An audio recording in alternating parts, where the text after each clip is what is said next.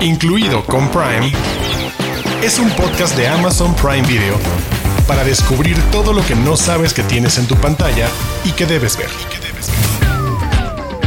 Bienvenidos y bienvenidas al año 2022. Por favor, compañeros, sonidos de serpentinas, lo que quieran, aplausos. ¡Sí! ¡Sí! Qué buena entrada, pero ¿cuál es el sonido natural de Año Nuevo? A lo mejor como de brindis o como fuegos Ah, sí, artificiales. cierto. Sí, sí, sí. ¿Besos? Besos, puede ser. El, el beso medianoche, el Beso. beso medianoche. Sí. Es cierto. Y el- las Eh. uvas, el atragantarse, el algo así. En, Gente Gente atragantándose. vomitando. en mi casa suena mucho las maletas, porque siempre es como que mi mamá baja con todas las maletas. Órale, vamos a darle la vuelta a la cuadra. Me gustó. Bien, es buena tradición. Yo, la he Yo también la he hecho. eh, por algo hemos sido bendecidos con tantos viajes y buena vibra. No estos dos últimos años, Diana. es cierto, espero, Pero espero que es- pronto. Eso ya está cambiando. Espero que el 2022 cambie eso. Yo creo que sí, hay que, hay que pensar positivo. Eh, perdón que nos alargamos con esta plática antes de decir que están escuchando, incluido con Prime, un podcast de Amazon Prime Video. Aquí estamos de vuelta, Diana Su y Arturo Aguilar y Héctor Portillo. ¿Cómo están? Hagamos este 2022 un mejor año. Ya estoy harto de la pandemia. Que hagamos un nuevo ciclo de la vida. Me encanta la nueva actitud de Héctor, porque hace 15 días, si no mal recuerdan, andaba en un tono muy, muy distinto. Entonces me gusta escuchar a Héctor animado y, con algo de esperanza sobre lo que 2022. Y yo también creo que pueden venir muchas muy buenas cosas este año y esperemos que muchas muy buenas películas y series vía el tío Prime. Estoy de acuerdo, pero independientemente de lo que la vida nos va a traer a cada uno de nosotros, lo que sí está en nuestras manos es recomendar series y películas para ver. Así que, ¿de qué vamos a estar hablando en este podcast? Pues vamos a hablar de George Clooney que regresa a la silla de director de la mano de Ben Affleck como coprotagonista en The Tender Bar, la historia de un periodista devenido en escritor de nombre J.R. Moringer de quien voy a nerdear durísimo en unos minutos. Mira, y ya que estás nerdeando, entonces yo también lo voy a hacer porque pues... Eso. Mi amigo, el, do- el Eugenio Derbez, sacó una película que se llama Coda, Señales del Corazón. Obviamente no es de él, pero es un remake de la película francesa La familia Belier y Eugenio Derbez nos muestra su lado dramático. Lo conocemos como comediante, a es hora de ver una diferente faceta de él. Y pues aparte de Coda y de Tender Bar, también tenemos películas para que se motiven, gente. The Wedding Singer con Adam Sandler y Forrest Gump con Tom Hanks. Tenemos bastantes clásicos ya preparados. Los de casa. Los de casa. Títulos originales y exclusivos de Amazon Prime Video. Los de casa. Como ya dijimos, este es el primer podcast de Incluido con Prime del año y por lo tanto decidimos preparar un programa con recomendaciones pues llenas de inspiración, de historias y personajes motivadores y de buena vibra. Y para ello vamos a platicar primero de una película que como ya dijo Arturo es dirigida por George Clooney, el bello de George Clooney. No sale en la película, pero ya lleva demostrando su faceta de director en esta es su octava película como director. Bueno, de entrada voltear a verla por ella, no he dicho el título, perdón, es The Tender Bar.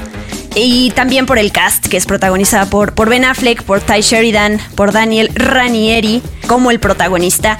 Y preferiría, en lugar de que yo les diga de qué trata la película y les hable de este personaje, pues le voy a pasar la bolita a Arturo, porque sé que él es fan de este periodista, ganador de un premio Pulitzer, que además los tres que estamos aquí, que conocemos lo que los, la dificultad de ser periodista y de sí saber y no saber qué hacer con tu vida, para dónde vas y si lo estás haciendo bien, esta es una gran, gran historia. Y pues para conocer a este personaje está la película de Tender Bar. Así que Arturo, ¿quién es este sujeto protagonista de ella? Este sujeto protagonista de The Tender Bar responde al nombre de J.R. Moringer. Se escribe muy distinto de cómo se pronuncia, pero bueno, eso no importa. Cuando vean la película se van a enterar un poco más del asunto. Esta es una película basada en sus memorias que escribió en 2005, pero precisamente eh, una de sus par, bueno, una parte muy importante de su carrera se dio en el año 2000, cuando gana el premio Pulitzer a mejor reportaje principal, lo que se conoce como feature writing en, Estados Unidos, por un reportaje que hizo para Los Angeles Times por el retrato de Gis Bend. Es una comunidad aislada en Alabama donde viven muchos descendientes de esclavos y cómo en ese momento, en el año 2000, un ferry que había propuesto el gobierno eh, buscaba cambiar por completo la dinámica de este lugar. Ese reportaje le valió el premio Pulitzer, que como tú decías, para cualquiera que haya estado metido en el periodismo es como nuestra versión de un Nobel o del mayor reconocimiento que puede haber para la escritura de periodismo. Pues bueno, J.R. Moringer se ganó un Pulitzer, pero luego se volvió mucho más famoso y fue cuando entró en mi vida, cuando en 2009 él es el responsable, él es el ghostwriter, que son estos escritores que se encargan de escribir por alguien más sus memorias. J.R. Moringer es el escritor detrás de Open, el libro de Andre Agassi sobre su historia como uno de los tenistas más importantes en la historia, y ese libro es reconocido como una de las mejores memorias deportivas jamás escritas. Recientemente fue contratado para encargarse de ser el ghostwriter de las futuras memorias del príncipe Harry. Entonces estamos en presencia de un personaje enormemente interesante que tuvo ese proceso de periodismo. Lo que vamos a conocer es su etapa infantil, adolescente, llegando a la universidad, lo que señalaba Diana Su de estos tumbos de no sabes qué quieres hacer, tu familia con todas las penurias y precariedades que se pueden imaginar, te ayudan a llegar a la universidad, vas a jail, con un poco el empuje de tu mamá de que te conviertas en abogado, pero eso no es lo que tú quieres ser, y luego te conviertes en, en periodista, pero tampoco es que él quisiera ser periodista, muy pronto en la película se van a dar cuenta que él siempre tiene como esta fascinación por ser escritor y eventualmente se convierte en un escritor importantísimo. Y ahí lo que vamos a conocer es como la figura de su tío, en este caso eh, interpretado por Ben Affleck, se convierte en una brújula, en un faro que lo ayuda a, en unas circunstancias familiares bastante peculiares, pues encontrar qué es lo que quiere hacer y encontrarlo a través de escribir las historias en algún momento suyas, porque él habla también, hace sus memorias, que son esta película, y acaba siendo el gran escritor de memorias del siglo XXI, como es el caso de Andre Agassi, o también escribió un libro sobre el fundador de Nike, esta empresa deportiva. Él también escribió eh, las memorias de Phil Knight, si no mal recuerdo es el nombre de, de esta persona, y próximamente del príncipe Harry. Por eso a mí me resultaba enormemente atractivo ver la versión de George Clooney, que es un gran admirador del trabajo de, de Moringer y quien dicen fue el provocador, porque es muy amigo del príncipe Harry, el buen George, quien le empujó al de, oye, deberías de hablar con JR para que él se encargue de escribir tus memorias. ¡Wow! Deberían de ver la cara de Héctor y la mía después de escuchar la- el, el- el discurso tan bonito que dio Arturo sobre este personaje. Yo no tenía, la verdad, idea de él, voy a admitirlo. Y sí me, me resultó súper interesante conocer esta historia tan motivadora y de nuevo, cuando te sientes conectado con tu realidad y la de un personaje y está esta eh, aire esperanzador, eh, pues conectas. ¿A ti qué te pareció, Héctor? Mira, con lo que acaba de decir Arturo, me hubiera encantado mil millones de veces más que Arturo lo hubiera dirigido. Sí, sí, sí. O sea, ya me quedé así bien picado. gracias. Como que, wow, dime más de JR. Porque es, es que me gusta mucho la historia, porque podemos verla como, sí, la historia de JR y cómo cuenta la historia de este autor, pero también lo podemos ver como un coming of age donde cualquiera de nosotros nos podemos identificar, ¿sabes? Porque al menos yo me identifiqué mucho con ese factor de este niño que está en búsqueda de un padre de alguna manera. Ya que no, no- no puede ser desde la escena donde llega el papá por primera vez a su vida y nomás le da una vuelta a la cuadra y bueno, bu- buen día chico, bye. Ay, sí sentí como que, ay, desgraciado, viejo desgraciado. Pero, pero, entiendo esas ganas de encontrar un papá en Ben Affleck, en su tío Charlie o en toda la gente que está en el bar y que le invita los tragos al pequeño JR. Todo eso se me hizo muy bonito. O sea, sí me siento muy identificado con la historia de un chico que trata de encontrar su identidad, que es algo que hablan mucho en la película. La identidad, quién es, quién eres. Hasta lo mencionan. Cómo es que JR cuando era pequeño le faltaba una. El psicólogo de la escuela lo mencionaba. Quién sabe si lo decía de verdad o si para echarse a la mamá. Quién sabe. Pero sí tiene sentido. Y a mí me gusta mucho eso. Sí me gusta la historia del coming of age. Pero no me encanta cómo dirige George Clooney. Desde Cielo a Medianoche, Suburbicon, Monumental Man. Y también esta película, siento que George Clooney no encuentra el ritmo o la manera de hacerlo lucir tan interesante. Porque, por ejemplo, ahorita con lo que dijo Arturo, yo me quedé vendidísimo de que, wow, este sujeto es la gran cosa. Pero me sentí más emocionado escuchando lo que dijo Arturo que con lo que vi en la película en realidad. O sea, siento que es una, una película en la que sí te puedes encontrar, sí te puedes identificar. Y yo me fui contento con la lección y el mensaje. Yo me vi, me vi reflejado ahí. Solo me hubiera encantado verlo a lo mejor en las manos de otra persona. Porque, qué, fregón, no sabía que George Clooney era fanático también de este escritor, pero en una película acerca de encontrar tu voz o encontrar tu identidad, siento que a lo mejor George Clooney no hizo el mejor trabajo encontrando la, identidad de esta persona. Oigan, pero hablando de, perdóname Diana Su, el de el mejor trabajo, ¿qué tal Ben Affleck? Yo creo que lo hizo muy bien. Yo creo que lo hizo bien. La gente lo critica. por eso, por eso. La gente siento que Ben Affleck es muy criticado y a veces muy odiado, pero el sujeto sí es un buen actor. Yo, yo me desde Argo ya mucha gente está convencida. Yo me convencí desde que lo vi en Perdida. Sé que a mucha gente no le cae muy bien, pero aquí también lo hizo fantástico, se me hizo muy entrañable, se me hizo muy cariñoso. Y al mismo tiempo como que manteniendo esa imagen ruda de toda la familia, porque te lo dicen, o sea, es una familia que no ha tenido muchas oportunidades, que no tienen mucha educación, no, no son muy cultos, pero eh, eh, Christopher Lloyd está presente y se comunica con pedos. Eh, está, está curioso.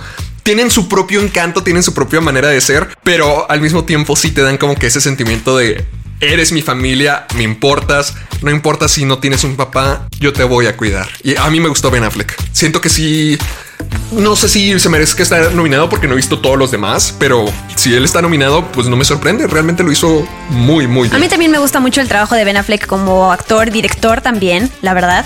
Y para cerrar esta recomendación, sí quiero nada más destacar una escena de la película que es cuando él, este protagonista, está hablando con su yo de niño a partir de un sueño que tiene. Es muy breve la escena, pero se me hace tan tierna y creo que sería increíble que a veces nos cacheteara nuestro niño interno o ese niño que soñaba con ciertas cosas que no estamos logrando como para Buen punto. volverte a poner en el camino, ¿no? Y decirte, a ver, ya, o sea... ¿Te acuerdas qué queríamos? ¿Te acuerdas de qué platicábamos? Ve por él, ve, por eso, ve por la chuleta. Pero bueno, que no se nos olvide mencionar que The Tender Bar llega a Amazon Prime Video el 7 de enero.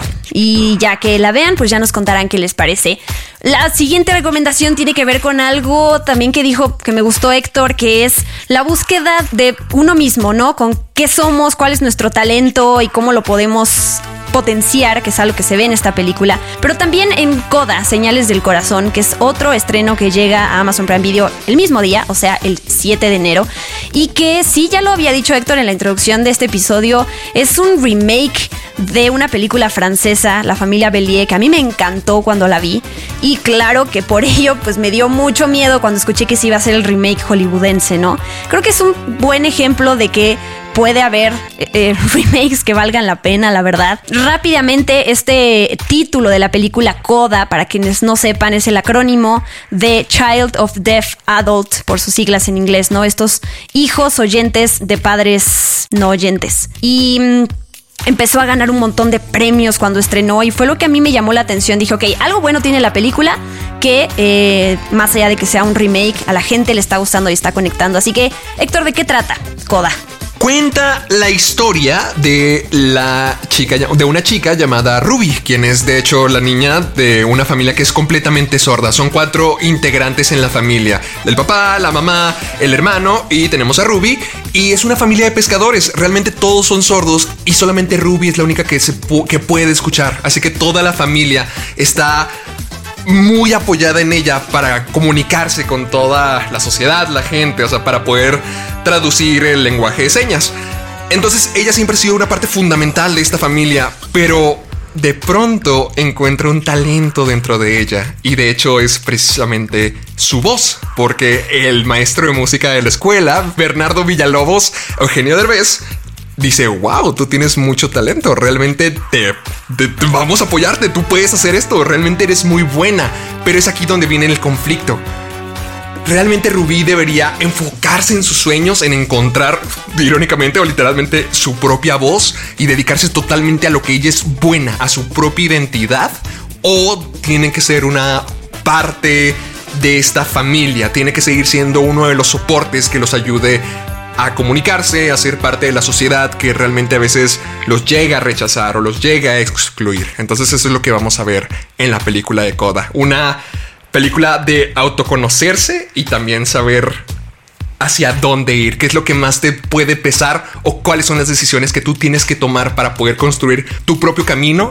Qué bonito. Me dejaste picada, yo ya la vi, fíjate. ya sé que acaba, Pero te estaba escuchando. Sí, Qué bonito lo, describiste. es que está muy, está muy bonito eso. Yo, ah, nuevamente, yo, es mi terapia aquí hablar en, incluido con Prime, porque también me sentí muy identificado con ese mensaje acerca de qué escoges. Es que qué es lo que más te debe de importar en la vida, seguir tu propio camino o el de tu familia. Y es que ninguno de los dos es visto de una manera egoísta. Realmente, sí hay varios clichés que podemos encontrar, como lo del bullying, los personajes que no se caen bien al comienzo y al final terminan siendo muy amigos.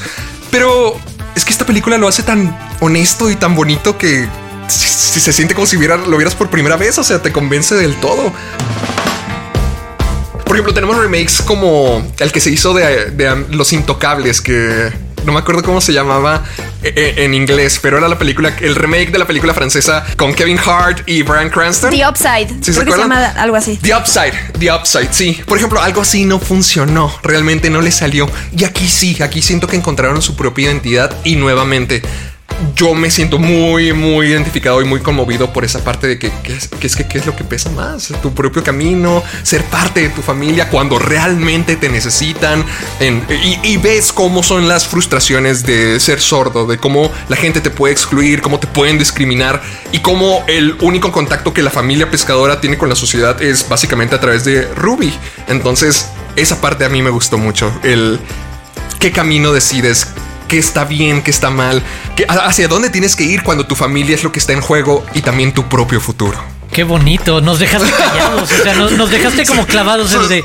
Sí, totalmente. Yo dije, ¿los insulté o qué pasó? No, no, no, no, me, gusta mucho lo que dices y, conecta con este coming of age que platicamos del otro y de las relaciones que tenemos con, con las familias. Y creo que hace, en el caso de Coda, un equilibrio interesante porque se atreve a tener humor sobre la representación de la parte de la familia que es sorda, ¿sabes? No es poner en este velo de solemnidad y de, uy, no, porque son sordos, nunca nadie vaya a hacer un chiste respecto a ellos. De, no, ellos, como cualquier ser humano, son capaces de reírse de su propia situación y de aprovechar eh, y, poner humor en las interacciones que tienen con la gente que no sabe hablar lenguaje de señas o que no sabe, sabe reconocer algunas cosas. Creo que eso me parece padre.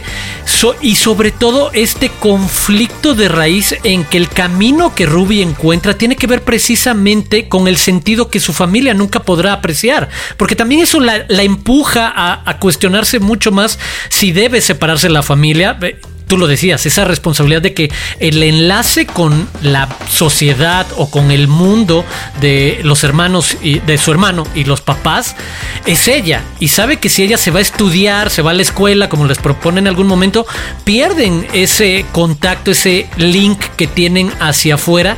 Y más cuando sabes que además el camino que se te abre y que te emociona tiene que ver con la voz, con la música, algo muy específico que sus padres y su hermano no van a poder vivir como el resto del mundo. Entonces no nada más es que encuentres tu camino, sino que no necesitas tu camino no va a ser algo que tu familia pueda ver o disfrutar o apreciar por completo. Ese conflicto de raíz también me parecía muy interesante porque tal cual ponerse en los zapatos de un adolescente que tiene que, y aquí estoy entrecomillando, darle la espalda a su familia para continuar su propia vida esté de raíz tan enganchado en que va a ser en algo que su familia no va a poder disfrutar. Es como, ¿sabes? Si nosotros dijéramos que por alguna situación nuestros padres no pueden ver, no pueden leer o no pueden escuchar y nosotros nos dedicamos a escribir y a hablar. Es decir, el de, híjole, qué jodido debió de haber sido preguntarnos en algún momento si voy a perseguir una carrera en la que lo que pueda lograr mi gente más cercana, a quienes más amo o más me importan,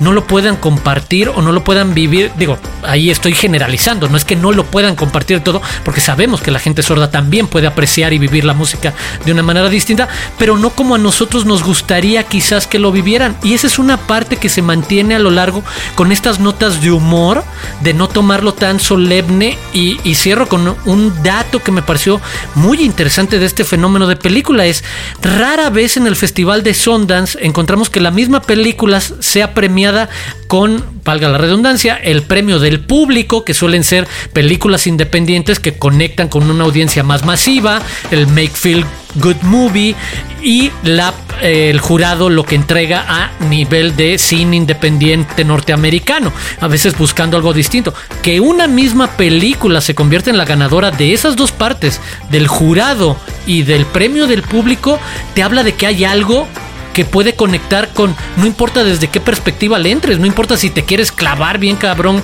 en la intensidad del desarrollo de personajes o de la dirección o de a nivel adaptación, como decías, de ya sabemos de dónde viene la historia, o simplemente quieres una historia inspiradora, motivacional, que te haga sentir bien, que te haga recordar a todos en un momento de la adolescencia o que a los adolescentes los haga ver el de, sí, hay momentos difíciles en los que tienes que preguntar, tú lo decías, Héctor, el ¿Es mi camino o es mi familia? Que suena súper difícil. Es como el de o me traiciono a mí o traiciono a los que más quiero. Que de nuevo, no son esas dicotomías absolutas, pero cuando estás en la adolescencia sí lo sientes así. Entonces no es fácil la decisión. Entonces que tengas estas diferentes partes de tiene niveles intelectuales o cinematográficos, pero tiene niveles emotivos y sentimentales. Es una muy buena alternativa a Codas Señales del Corazón, no importa qué tipo de cine te guste.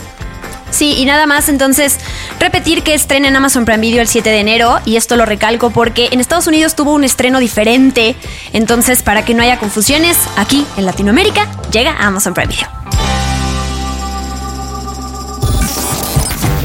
Desde las profundidades. Joyas dentro de Amazon Prime Video.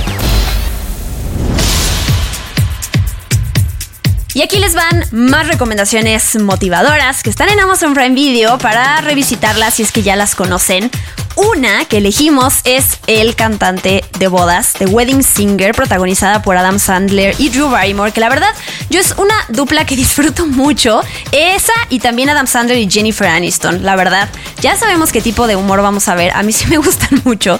Con este específicamente de The Wedding Singer, que es, es cuando hablamos de las mejores películas de Adam Sandler, híjole, es todo un tema porque sabemos que hay una lista mucho más grande de las peores películas de Adam Sandler para mucha gente. Entonces, creo que sí está bueno destacar eso, pero ese momento en donde eh, cantan Grow Old With You, hay tantos momentos muy cursis en esta película y solo les quería preguntar si tienen alguna canción que les gustaría que les dedicaran en su boda. ¡Pum! Oh, esa es una buena una, no pregunta. pasa nada si Uso no el Gesetron, no sé. Ok. Está muy difícil. Bueno, siguiendo el tema de la película, a mí me encantaría que Mon Laferte viniera y me ayudara a conquistar a la chica Bien, de bien, mis sueños. me gusta esa seguridad. Amor completo. Sí, sí, sí, sí. ¿A ti, Arturo? No sé, ahora sí está súper difícil. No sé qué. Ca Ay, híjole, es que hay canciones de Frank Sinatra viejitas que me gustan mucho y que creo que tienen como el tono de boda o romanticonas. Creo que quizás iría por ahí. My Way, ¿sabes? Wow, Oh, tenemos muchos nice. gustos musicales muy, muy distintos en este podcast. Héctor, destrámpate porque sé que te gusta esta película. Sí, me gustó y me sorprendió mucho. Me gustó porque con Adam Sandler es curioso. Hay unas películas que me gustan tanto, sobre todo algunas como con Drew Barrymore. Por ejemplo, Primeras 50 citas es mi película favorita de Adam Sandler. A mí me encanta y siempre escucho Wouldn't it be nice? O sea, me encanta, me, me enc- me encanta esta dupla. Hasta en algo que no me gusta como Blended, que es la, la tercera película que hicieron juntos, que realmente no me gusta mucho. La pareja de estos dos siempre está muy fuerte. Y aquí es el primer encuentro de estos. E incluso, como es de las primeritas películas de Adam Sandler, también siento que veo varias cosas que ahorita ya son la regla siempre. Hasta algunas cosas que llegas a aborrecer. Por ejemplo, cuando aparecen los amigos de Adam Sandler, cuando hay viejitos o niños inapropiados diciendo cosas sexuales o majaderías. Por ejemplo, el niño en esta película que dice, ¿quién sabe quién dice que tú eres una perra? Es como que, ay, ok, ok. O sea, hay, hay varias cosas. Adam Sandler que ahorita mismo las ves y dices, ay, ya me tiene harto este tipo. Pero aquí no, aquí era como que el origen de todo eso. Y, y está genial, me encanta ver a Steve Buscemi borracho insultando a, a- a la novia y al novio. Se me hizo linda. Hay, este es el humor de Adam Sandler, pero yo siento que está en el pico de eso, que es cuando todo salió bien. Y yo quiero hacerles una pregunta. ¿Es Adam Sandler quien está cantando en Canta realidad? dos canciones, o sea, no todas, pero tengo entendido que hay dos que sí canta. Es que al comienzo, la película comienza con él cantando en una boda y también termina con él cantando. Y mm, justamente bendito sea el- la función de rayos X de Prime Video, porque ahí decía la canción Grow All Together Adam Sandler. Y me quedé como que, wow, sí es él cantando. Y en la, en la primera canción que él canta, no sabía si era él porque dije, está muy afinado para la voz que Adam Sandler tan reconocible que tiene. ¿Es él? Wow, realmente tiene muchas sorpresas, tanto como del amor, la comedia, las parejas. Es definitivamente una de las mejores películas de Adam Sandler. Yo no se lo discuto. Sí. Como dicen por ahí, no canta mal las rancheras. No, no. En- Entiendo que Adam Sandler es este, es este actor que puede o no gustarle a muchos. Pero si hay un actor que creo pondría las manos en el fuego a decir que a todo mundo le gusta y que todo mundo eh, hace con, conecta con él, es Tom Hanks, ¿no? O sea, no hay persona en esta vida que no quiera a Tom Hanks. Veía yo, eh, nuestra siguiente recomendación, obvio, tiene que ver con él y por eso lo estoy mencionando. No es un comentario random al aire, pero hace poquito vi un- una serie documental de unos ensayos que tienen que ver con películas y alguien mencionaba que de Tom Hanks, de esta película que se llama La hoguera de las vanidades, un papel que no le puede quedar a Tom Hanks es de, villano o de antihéroe, porque la verdad es, es, extraño. O sea, creo que eh, nosotros lo conocemos como este señor eh, positivo, bonachón, ajá, este osito. No sé, esta persona, la verdad que, que siempre se identifica con buenas vibras, con mensajes inspiracionales y motivadores. Entonces, Forrest Gump entra perfecto aquí para hablar de ella. Totalmente, un clásico de 1994 dirigido por Robert Zemeckis y con una mezcla de un montón de cosas que funcionan increíble. Es un repaso histórico de un montón de momentos, valga la redundancia, en la historia de los Estados Unidos en las que este personaje Forrest Gump resulta que es coprotagonista de conocer a presidentes, estar en la guerra de Vietnam, ser parte del lanzamiento de Apple como empresa, ¿sabes? A partir de una narración de estar en una banca e ir recordando todo lo que pasó. Una película que también en su momento, y, ya lo platicamos, aporta bastante a los efectos especiales. En su momento, ¿sabes? Estos momentos en los que interactúa con personajes históricos y se utiliza pietaje clásico de los presidentes o de otros momentos. Él jugando ping pong solo como una máquina de ping pong y se convierte en este embajador casi deportista olímpico de los Estados Unidos que es capaz de ganar en ping pong. Una película muy linda, muy bonita cuando se echa a correr y, y que va pasando por tantos momentos tan distintos en las que no me puedo imaginar, aprovechando lo que decías ahorita Diana Su, a otro actor con la capacidad de Tom Hanks para construir tal nivel de empatía por todo lo que va pasando Forrest Gump, iniciando por un niño que fue buleado, un niño que tiene ciertas condiciones que podríamos hablar de el registro autista, ¿sabes? Dentro del espectro autista o algo similar y la superación constante y personajes como el de Gary Que se convierte en su superior en el ejército y luego en su mejor amigo, pero también retratar lo que significó socialmente la guerra de Vietnam para los Estados Unidos y otros momentos más divertidos y cómo se enamora de la que fue su mejor amiga en la escuela y después los sacrificios que tiene que hacer para tratar de rescatarla de una vida sórdida. Pasan tantas cosas en Forrest Gump que es un guion increíble y que nunca pierde, creo yo, ni vigencia ni ritmo lo que le va pasando a este entrañable personaje que le encanta correr y que le encantan los camarones y que consigue un mejor amigo con el que compra un barco y de repente por un eh, giro en la historia y en el destino pues, se convierten en los grandes magnates de la pesca de, camarones después de que estaban a punto de, de la quiebra. O sea, podríamos seguir hablando de una película que tiene el puesto 37 del American Film Institute de las mejores películas de los 100, los primeros 100 años de la historia del cine. Hay nada más, para que acabes en el lugar 37 no es gratuito. Frases que se convirtieron en parte de la cultura popular, como sabes. Mama always says that life is like a box of chocolates. You never know what you're gonna get. Y ese es como el principio de un montón de cosas que hoy son parte de nuestra conversación, de referencias de la cultura pop o de memes como los conocemos hoy en día. En serio, Forrest Gump no tiene desperdicio que si no la conocen, uy, prepárense para algo increíble. Y si ya la conocen, pues prepárense para pasarla de nuevo. En este arranque de año siempre es como un bonito momento para acompañar en- a Forrest y todas sus amistades y familia. Sally Field como su mamá en algún momento. Robin Wright como este amor que nunca se cumple y si se cumple y no se cumple y si se cumple y no se cumple y si se cumple. Échense Forrest Gump. Yo solo quiero agregar una cosita que a Arturo se le olvidó. Por favor. Elvis. Elvis, Ah, señores. Elvis también es parte de esta historia. Y aprovechando que dices Elvis, qué bueno que, que- que lo recupera. El soundtrack de la película es maravilloso. Grandes éxitos de diferentes momentos de la historia de los Estados Unidos a lo largo del siglo XX, de la segunda mitad sobre todo. En verdad, es increíble lo que vas escuchando de Jefferson Airplane al propio Elvis. En fin, o sea, no, no acabaríamos aquí de los clásicos que se escuchan en esa película. Yo solo quiero agregar Ya una más. agregaste lo que ya agregaste. ¿Cuántas más? Otra, un agrega- Segundo agregado, segundo agregado. Segundo agregado, segundo agregado.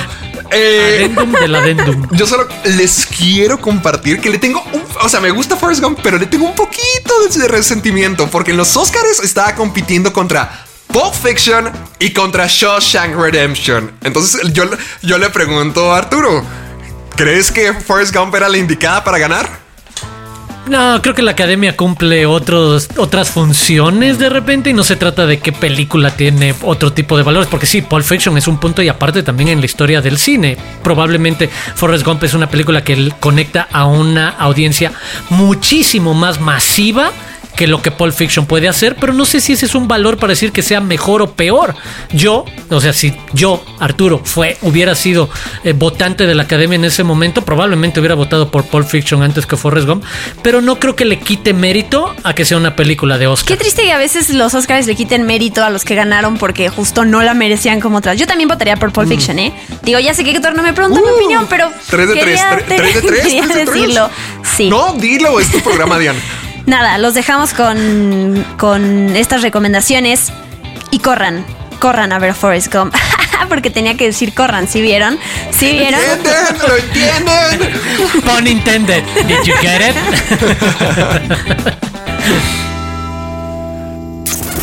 Incluido con Prime, es un podcast de Amazon Prime Video. Estamos llegando al final de este bello podcast, pero no sin antes cederle la palabra a Héctor para que nos dé una recomendación más. Mira, yo me traté de ir por el tema del programa que es como que películas que te sorprenden, que tienen tus expectativas y las rompen por completo. Usualmente las recomendaciones que hacemos en este programa, pues nomás uno se queda hablando, pero si mis compañeros me quieren mentar la madre mientras que estoy hablando, adelante. Porque yo, yo, yo, es, es que, es que, es que yo quiero recomendar Amarte Duele. A mí me encanta Amarte Duele. Órale. No, ya, ya vi la cara de Diana. Está bien, como que, está bien. ah, Muy retro, muy nostálgico to- ahí, pero bueno. no, ya, ya vi la cara de Diana. No, es que estoy tratando de a conectar todo eso que según dices que tiene Amarte Duele con los temas de los que Oh. venimos hablando y pues perdón, pero no, no es la relación. Pero está bien, está bien. Eh, justo es el chiste de las recomendaciones, que a lo mejor no tiene nada que ver con la línea del episodio que llevamos. It's, it's fine, it's fine. Sí. Es que, por ejemplo, oye, no, aquí sí tiene que ver, porque, mira, no, e- es que yo nunca quise ver a Marte Duele originalmente, porque escuchas a Marte Duele y todo el mundo siempre dice como que no, es una película clasista, no, es una película horrible, ay, que se se debió de haber quedado en los 2000 y saben que está bien. O sea, sí, es todo eso, pero tiene cierto encanto. Porque miren, para la gente que no sepa, eh, cue- a Marte Duele cuenta la historia de dos jóvenes de, de, de- de preparatoria, de secundaria, dos chavitos que están reinterpretando la historia de Romeo y Julieta en versión joven de preparatoria, de secundaria y en México. Y ahora en lugar de los Capuleto y los la otra familia que no me acuerdo cómo, los Montesco y los Capuleto, estamos hablando de, clases sociales, los de la clase arriba, los que están, los que son vistos como los que están por debajo y cómo sus amigos sienten que no, estos mundos no se deberían de mezclar, pero como Renata y, el otro chico que no me acuerdo cómo se llama el protagonista, pero Renata y- y su novio quieren estar juntos. Y sí, es muy 2000 era, puede estar muy fea, puede tener acercamientos muy bizarros, puede tener escenas en blanco y negro que no tienen nada de sentido, pero no importa, no importa porque te hace sentir como si estuvieras en el 2000. O sea, yo vi esa película y me transporté a mis momentos de primaria, secundaria, prepa y lo sentí muy adecuado. Hasta cuando salen de la tiendita y ves los anuncios de Gansito en las paredes, en la tiendita de la esquina, dices, sí, eso es, eso es México, eso es México. Y sobre todo cosas tan ridículas, por ejemplo, cuando están bajo el puente, ya que nuestro protagonista es muy fanático de hacer grafitis, le va y trae a la chica y toda la secuencia es a través de paneles como si fuera una película de cómic y le está contando las historias que él se inventa y a lo mejor puede ser muy ridículo, a lo mejor te puede dar vergüenza, pero es parte cuando eres chico, cuando eres adolescente y cuando eres un joven enamorado. O sea, puedes hacer un montón de cosas ridículas, puedes hacer un montón de estupideces, puedes avergonzarte todo el tiempo, pero es parte de estar enamorado y parte de ser un joven enamorado. Creo que es cuando Creo que es Natalia Lafourcade la que canta la canción de En los 2000. Sí, o sea, todo es un proyecto, es una cápsula del tiempo para mí. A lo mejor no es la película más alta de calidad, pero sí siento que es algo que trae cierto confort a mi vida al regresarme a una época más sencilla, más ridícula, pero disfrutable. Y al menos eso es lo que yo saco con Amarte duele. Sí, es un amor joven tan ridículo, tan tonto, tan bonito como es y yo sí me lo creo. Y es Romeo y Julieta versión mexicana 2000 era. Y yo, para mí sí superó mis expectativas. La verdad es que no soy tan fanático de las películas de Marta y Gareda, pero está, tiene un, tiene un encanto, tiene cierto carisma que a mí me engancha. A lo mejor no es una película del cine mexicano como referente, pero es una cápsula del tiempo que todo el mundo debería experimentar en algún punto de su vida. Ay, qué cierre, qué bárbaro. Cápsula, muy bien, muy bien. Vayan a ver a Marte Estas son nuestras recomendaciones para este primer episodio de Incluido con Prime de 2022. Muchas gracias a los dos. No, muchas gracias a ti y muchas gracias a quienes nos escuchan y a quienes invitamos a que escuchen dentro de una semana y a que nos escriban utilizando el hashtag Incluido con Prime y que se suscriban, ojo, tanto en Amazon Music como en cualquier otra plataforma de podcasting que tengan y en la que prefieran escuchar podcast, ahí también se pueden suscribir a Incluido con Prime. Y yo soy Arturo Aguilar, me pueden seguir en arroba Aguilar Arturo. Ha sido un gusto compartir este arranque de año con Diana Su y Héctor. Le paso la palabra a Héctor. Ah, gracias. Mi nombre es Héctor Portillo, ya lo saben, me pueden encontrar en YouTube como Caja de Películas, en Facebook y Twitter también, Caja de Películas, y en Instagram soy Héctor Portillo. Y pues no solamente me sigan a mí, también sigan en todas las redes a Amazon Prime Video. Los pueden encontrar como arroba Prime Video MX para que se enteren de cuando hay un nuevo episodio, cuáles son las noticias, cuáles son los estrenos que ya vienen en camino y este 2022 promete muchísimo. Sí, y yo soy Diana Su, arroba guion bajo Diana Su y ya lo dijiste. Suscríbanse a Amazon Prime Video si todavía no lo han hecho, porque así como acabamos de hablar de recomendaciones para iniciar el año, se vienen unas cosas, unos estrenos de películas y series increíbles todo este año. Esto es apenas el comienzo de 2022. Aquí vamos a estar todas las semanas para eh, platicar de esto que tanto amamos, que son las películas y las series. Así que esto es Incluido con Prime, un podcast de Amazon Prime Video. Nos escuchamos la próxima semana. Adiós.